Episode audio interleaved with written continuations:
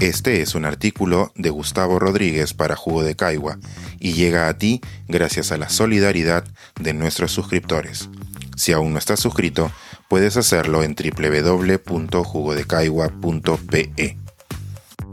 La madre de tanta estupidez. O esas excusas sublimes que justifican nuestra informalidad. Hace unas semanas, un poco antes de que estallara el último pico de esa crisis continua que es el gobierno de Castillo, una radio fue cerrada en Lima. La razón presentada fue que tenía vencida la licencia que le permitía utilizar el espectro radioeléctrico que le pertenece a los peruanos, lo cual suena a una medida lógica desde el punto de vista burocrático. De hecho, el 2021 se cerraron 30 emisoras en distintas regiones del país por usufructuar de manera pirata nuestras ondas, y la licencia de PBO ya se había vencido hacía tres años. Sin embargo, en los tiempos tan conflictivos que nos acogen, en los que hasta ponerse una vacuna es estandarte de ideología, tal medida tuvo una reacción política. Quienes tienen la daga entre los dientes contra el gobierno de Pedro Castillo, incluso antes de que asumiera el mandato y de que empezara su lamentable senda de torpezas, salieron a denunciar un atropello contra la libertad de expresión, habida cuenta de que la línea editorial de la emisora era claramente antigobierno aunque en realidad no se trató solo de los críticos más acérrimos de Castillo. También se pronunciaron en contra muchas voces de nuestro periodismo. Uno de los lugares más comunes para explicar el subdesarrollo del Perú es nuestro desapego a las instituciones. Falta de institucionalidad, le llaman.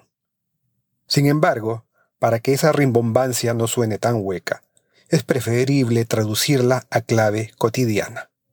Si estamos mal a nivel colectivo, es porque no respetamos los acuerdos que en teoría hemos convenido por el bien de todos. Si usted quiere conducir un, vehículo, para proteger al otro y a sí mismo, tiene que aprobar un examen con el que el Estado le dará una licencia. Sin embargo, existen funcionarios que entregan la licencia a cambio de dinero y, por supuesto, ciudadanos que la piden. Para proteger al otro, uno debe mantener mecánicamente su vehículo y aprobar una revisión técnica. Sin embargo, existen establecimientos que a cambio de una tarifa clandestina avalan el destartalamiento. Para proteger al prójimo, deberíamos vacunarnos, pero ha habido funcionarios dentro del mismo Estado que han entregado certificados truchos. Para proteger al otro, existen protocolos que las industrias extractivas han aceptado respetar para trabajar en territorio peruano. Pero sobran los ejemplos, el último con Repsol es funesto, en que no se ha sido exhaustivo y donde en algún eslabón el mínimo esfuerzo trajo un costo altísimo. Es hasta motivo de chiste la comparación entre las sociedades que cumplen ciudadana y milimétricamente sus propias reglas y las que, como la peruana o la mexicana, prefieren el atajo. A quien lo dude, escriba en el buscador la frase Imagina ser de Suiza y perderte esto. El chiste, sin embargo, termina cuando la tragedia es mayor que la gracia. Hace unos días, una avioneta cayó en Nazca y murieron sus ocupantes extranjeros lo que en un país medianamente estructurado debía ser una escandalosa primera plana, aquí no fue más que otra nota folclórica. El caso de la radio PBO me ha resonado especialmente, porque evidencia que los peruanos criticamos la informalidad de la misma manera en que criticamos la corrupción. Lo hacemos en la medida que el otro está en falta, cegándonos a la posibilidad de que todos la alimentamos con nuestra pasividad. Estamos tan empantanados de lasitud, de quechuchismo, de deje así nomás, de todo el mundo lo hace, que siempre encontraremos una manera de justificar o relativizar nuestra omisión a la regla. Siempre habrá una excusa más sublime que el desmadre que ocasiona no acatar lo instituido. Si pago una coima para que mi negocio tenga licencia, ondearé la bandera del emprendimiento, del derecho a subsistir y de dar trabajo. Si no acato la norma sanitaria dictada por el gobierno, se alzará el estandarte de la libertad individual.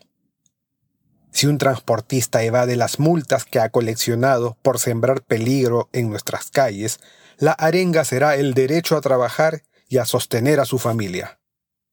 Si una emisora está en falta con todos los peruanos por no renovar su licencia, la justificación estará en la libertad de prensa. Y si un presidente consiente nombramientos de funcionarios con más que dudosas capacidades, la justificación no tardará en llegar con una mezcla de cinismo e imaginación. Patrañas, todas, que esconden una triste realidad. Somos imbéciles que nos quejamos de la precariedad institucional mientras la consentimos en nuestras propias vidas. Este es un artículo de Gustavo Rodríguez para Jugo de Caigua y llega a ti gracias a la solidaridad de nuestros suscriptores. Si aún no estás suscrito, puedes hacerlo en www.jugodecaigua.pe.